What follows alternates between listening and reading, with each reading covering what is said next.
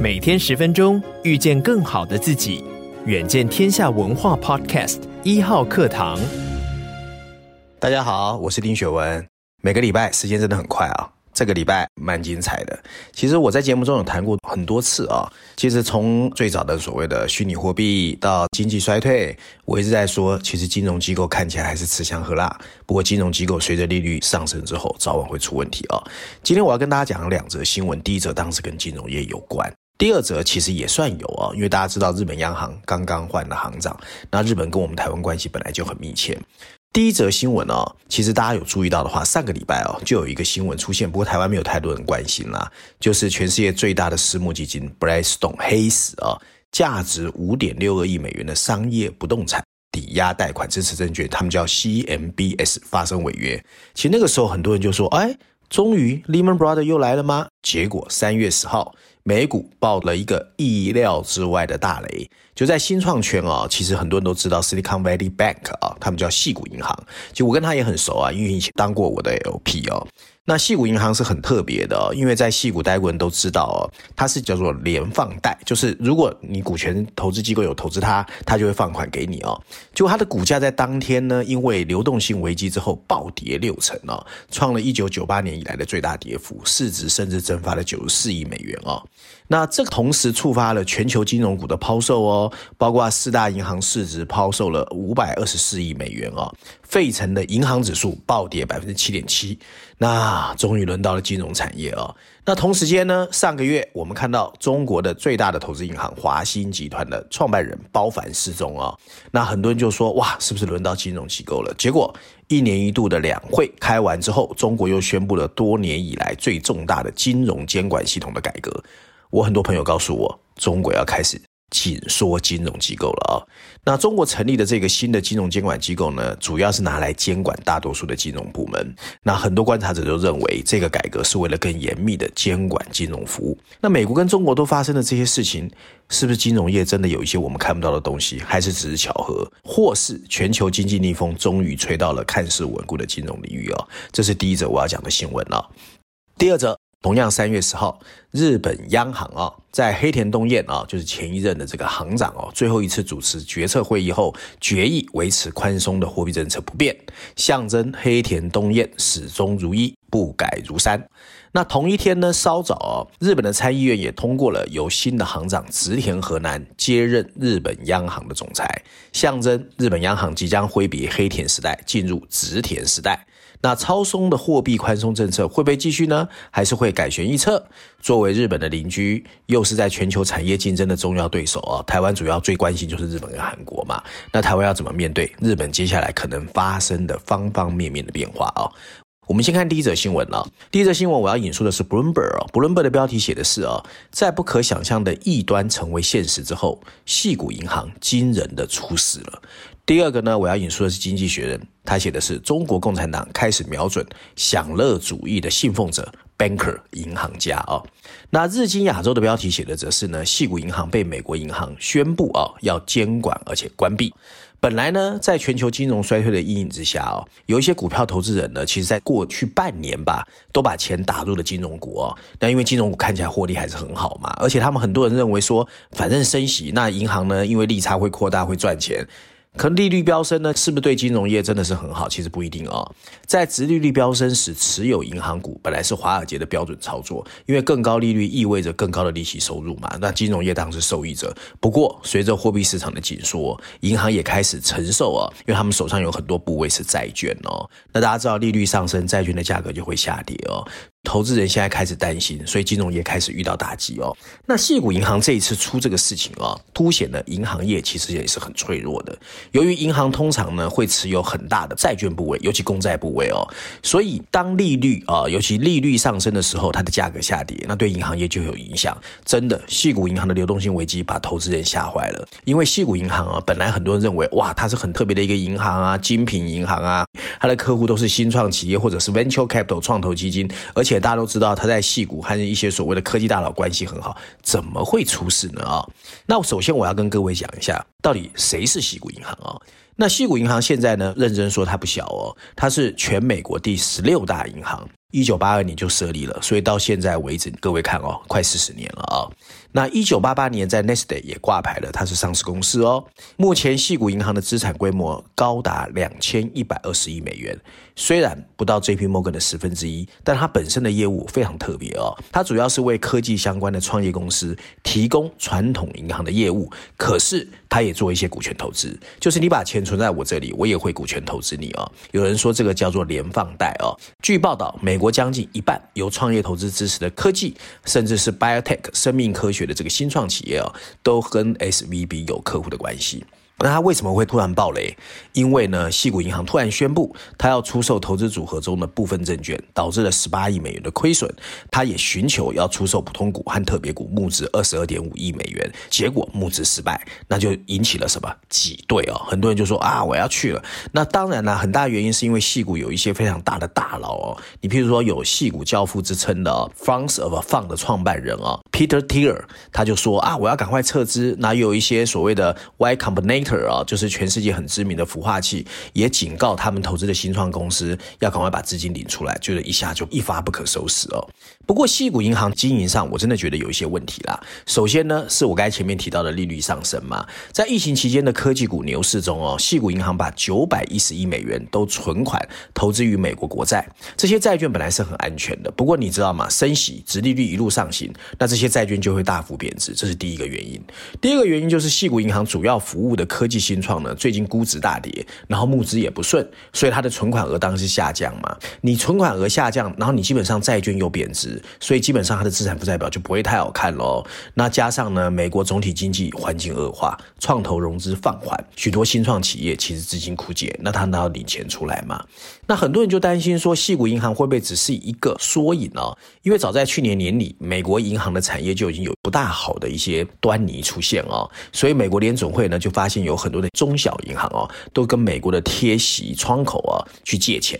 那跟大型银行相比呢，很多人担心说，它本来的准备金是不足的嘛。那相对来说，这个矽谷银行一出事，哎，很多人就会很担心。那我们拉回中国，因为我们刚才提到中国，中国其实也在经历一场缓慢的房地产崩盘。那大家知道。中国的房地产很多是靠过去啊，很多银行的支持，所以呢，很多人就说这一次中国金融机构的改革，是不是就担心房地产的这些雷哦也会爆哦？那北京呢，确实正在加强中国银行保险监督管理委员会的一些更改哦，所以新的机构会叫国家金融监督管理总局，然后地方的监管机构的这个权力哦，会交给国家的官员，就代表说监管收紧哦。那法国有一个投行的这个经济学家就表示哦，集权化表明准备对金金融机构进行重组。那这种所谓的权力集中程度的唯一解释呢，就是大规模重组可能很快就要来了。那我的想法是什么啊？大家其实已经习惯了低通货膨胀跟低利率，真的离我们而去了。资产价格的飙升一度成为金融市场的理所当然。所以从二零零九年的低点到二零二一年的估值，S M P 五百指数上涨了七倍之多。创业投资为各种新创公司开出了越来越大的支票啊！全球各地的私募基金、创投、房地产、新创企业，每个人都想创业。所以有一段时间，大家如果印象深刻，哇，钱好像不值钱啊。不过大家知道。美国的联准会升息已经十八码了，所以利率上升的效果慢慢出来了，其实就是货币紧缩，钱变得越来越昂贵哦。那这个资金更加昂贵时代来临之后，你对待金融市场的看法当然要变喽。那过去流行的方式啊，很多人把公开市场的股票啊，就是 ETF，我去买 ETF，然后更厉害的人呢，搭配一些 private market，就是私募市场啊。那很多人在这样情况下赚了很多钱。不过现在利率上升之后啊，很多事情都会出现。那其实之前我在节目中有谈过几次。其实我自己最担心的是私募市场啦，因为私募基金确实在过去二十年吃香喝辣。据估计，全球私募股权投资基金啊，拥有的公司价值呢，在过去一年哦，还提高了百分之三点二。可是二零二二年 S M P 五百指数明明下跌了百分之二十二点三，那为什么会这样？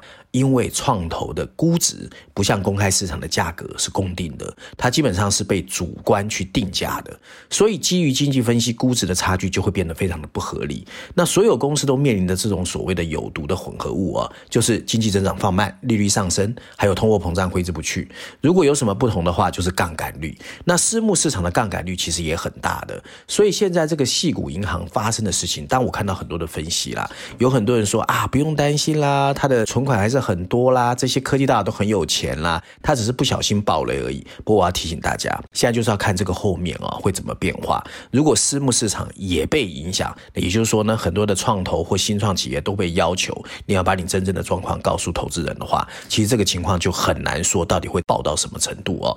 那这种疼痛如果一直加大的话，其实就会影响整个金融市场的变化哦。因为金融市场大家知道嘛，虽然过去几年 COVID-19，可是你每年看，你譬如台湾的金控获利还是很可怕，因为说什么他有钱呐，他还可以投资啊，所以呢，我会觉得我们现在对待金融市场要有三个不一样的想法。首先呢，就是被预期的回报变得更高，因为利率一直在往上走嘛，所以你实质利率大家期待就更高嘛，所以你以前那种光靠吹牛啊、说故事的情况可能就不再 work。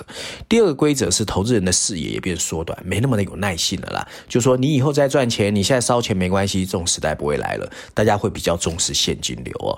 第三个就是投资策略会改变哦。过去流行的方式呢，很多人喜欢用平衡式投资嘛，现在基本上哦，我觉得 cash is king 哦，就是保有现金是最好的。总而言之呢，我觉得现阶段细谷银行的事，因为美国政府已经出面了，可能相对情况不会真的越演越烈了。不过大家要特别注意的就是那些高收费的私募投资哦。那私募基金的表现曾经不可一世，到底未来二零二三年到二零二四年私募市场会有什么变化？可能大家要睁大眼睛看清楚哦。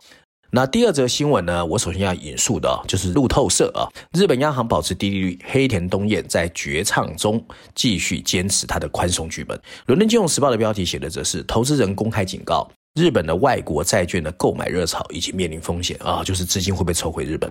另外呢，Barons 标题写的是日本央行有自己的通货膨胀问题，这是美国联总会的反面啊。那日本银行最新的决策声明已经公开告诉大家，它要维持短期利率是负的百分之零点一，现有的直利率曲线管控啊，就是 YCC 的政策也不变。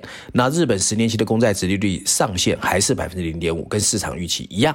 日元对美元的汇价呢，应声走贬，一度贬值百分之零点五。五啊，十年期公债殖利率跌至百分之零点三八五，是一月二十四号以来最低。看起来好像什么都没有变，真的是这样吗？当然不是，市场的目光已经转向了植田时代的新人新政了。日本参议院同一天表决通过植田和男四月九号开始接任日本央行的总裁。另外两个副总裁的人事案呢，包括滨见野良山跟内田真一也获国会通过。那大家知道，直田和男其实已经七十一岁哦，因为他是学者嘛。本来他的年龄那么大，很多人认为他应该退休啦、养老啦。谁会想到，突然又出来要当央行的行长？那很多人就说，到底日本要怎么看呢？那按照哦很多的这个媒体界的说法是说呢，近三分之二都预期日银会在今年改弦易辙，最可能的时间点是六月哦。黑田东彦在位十年，是日本银行一百四十年历史以来任期最长的哦。